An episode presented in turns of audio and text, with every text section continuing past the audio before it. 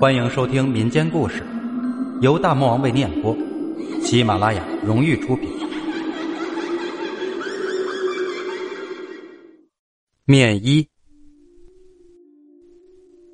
小青很小的时候就途经他家的算命先生，给他看过面相，说他是富贵命。可惜这个先生看的不准，很快家乡就遭了瘟疫，父母相继过世。他十三岁被卖到一户姓裴的人家做婢女。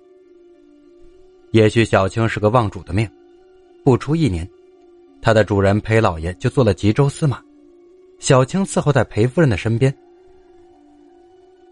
裴家有四个女儿，最大的已经到了出嫁的年纪，最小的比小青还小着一岁。这一年，裴家老爷突然间辞了官，一家人就从吉州坐马车回到长安城内。别说小青了，就连裴家的四个女儿也都被长安城的繁华所震撼。裴家老爷在城内的松贤里买了个大宅子，一家人就此定居了下来。他们回到长安的时候还是初春，这些日子下来，天气逐渐炎热，已经到了五月份。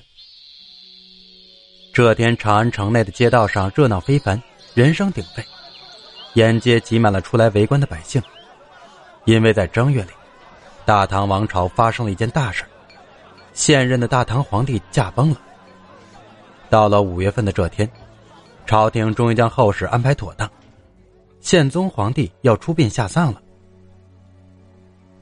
宪宗皇帝在位十五年，加上做皇子的时间，也算是跟长安城内的百姓们做了几十年的邻居。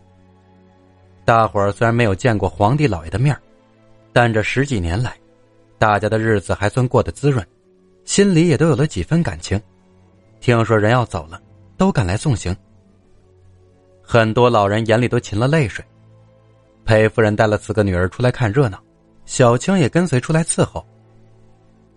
宪宗皇帝要下葬景陵，他们赶到通化门的时候，已经人山人海，只能在远处观望。皇帝的出殡队伍过去的时候，人群自动让开。灵旗白帛，满目的白色。虽然队伍排场很大，但是很压抑，所有人都不敢发出声音，只有马蹄子踏在街道上发出的嘚嘚声。小青看不见皇帝的灵柩，但是心里却有些害怕。等出殡的队伍走得远了，人群逐渐散去，裴夫人带着一家子上了马车，准备回去。经这样的一折腾，天色已经暗了下来。马车嘟嘟的往家走，快到平康坊北街的时候，裴夫人突然问小青：“是不是有个老妇人一直跟着马车？”小青坐在夫人的身边，可以看到马车后方的情况。虽然这会儿天色昏暗，但是隐约还能看到一个人影，朝着马车的方向走来。那人有点奇怪，好像佝偻着身子，走的也不快，但是总能跟上马车。裴家的大女儿觉得那老婆婆挺可怜的，说：“车上反正还有位置，不如载她一程。”裴夫人有些犹豫，她好像有什么忌讳。二女儿同意大姐的话，让车夫停了下来。等那婆婆走近了，二女儿掀开帘子，招呼婆婆上来同行。那老婆婆也没有道谢，爬上了马车，坐在小青边上。不知道为什么。小青感到身子有点发冷，下意识的往后缩了缩。那老婆婆头发已经花白，穿着一身黑衣，手里还拎着一个包裹，上了车也一声不响。大女儿很热情的问：“婆婆去哪里？”小青见那婆婆张了张嘴，吐出三个字：“松贤里。”小青心想，原来她也是松贤里的。大女儿高兴的说：“我们也是住在松贤里的，街口那个大宅子就是我们家。”老婆婆没有再说话了。女儿们感觉无趣，就开始聊皇帝出殡的事儿。很快到了松贤里，老婆婆下车了，走的时候也没有道声谢，默不作声走到拐角处，很快就消失在黑暗里。马车正准备继续上路，小女儿眼尖。看到角落里丢了个包裹，看起来是那个婆婆落下的。裴夫人脸色紧张，立即让车夫停下，叫小青拿上包裹，立即追过去送还给那个婆婆。他们在这里等她回来。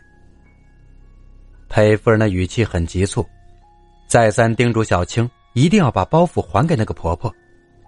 小青答应一声，拿上包袱追了出去，很快就融入黑暗之中。不一会儿，小青气喘吁吁的回来，那婆婆走得不快。已经追上，把包袱还给她了。裴夫人这才松了一口气，让车夫赶紧回家。一路上没有发生什么事儿，到家婢女们已经准备好热气腾腾的饭菜，裴老爷也从外面回来了，等着他们吃饭。又过了三天，小青陪夫人去罗汉寺进香回来，经过女儿房间的时候，听到里面传来奇怪的声音，想要推门进去，却发现门锁了。里面大女儿的声音传了出来，说他们在换衣服。裴夫人虽然觉得有些怪异，但是听到女儿的声音也就放下心来，带着小青回了自己的房间。到了掌灯时分，饭菜已经准备就绪，却没见四个女儿来吃饭。夫人让小青去叫他们。不一会儿，小青急急匆匆跑回来，说是小姐们的房门紧闭，怎么叫也没有人答应。夫人一听，觉得不对劲，赶紧和裴老爷带着家人婢女直奔小姐的房间。房门紧锁，里面黑漆漆一团，没有声音，也没有光亮。立即让人取了钥匙，刚一推门进入，一股冷风扑面而来，冷飕飕的，让人不由自主打了个战栗。小青点了烛火，顿时一群人吓得魂飞魄散。裴家四个女儿横七竖八卧在地上。脸上带着给死人用的白色面衣，裴夫人早已吓得昏了过去。裴老爷毕竟胆大，立即上前去接四个女儿脸上的面衣。可是奇怪的是，那面衣怎么也揭不下来。最终多个家仆一起用力，把面衣撕扯了下来。但是四个女儿的脸已经变得铁青枯槁，就像一个八九十岁的老婆婆。一夜之间，裴家的四个女儿同时离奇身亡。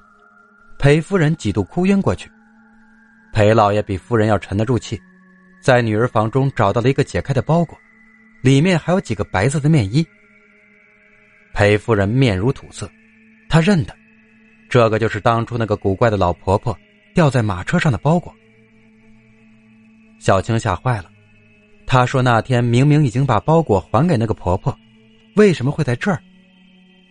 她向来跟裴家四个女儿的感情极好。陪着夫人哭得眼睛红肿。自从女儿离奇死去，裴夫人每日都是以泪洗面，裴老爷也是终日沉默无语。小青忍着伤心，每日细心的照料两位老人。后来裴家夫妇再也没有能生育，见小青心地善良，人又机灵，干脆就收了她做女儿。算命先生的话，果然应验了。本集故事播讲完毕，小伙伴们如果喜欢听，就把月票投给我吧，咱们下期见。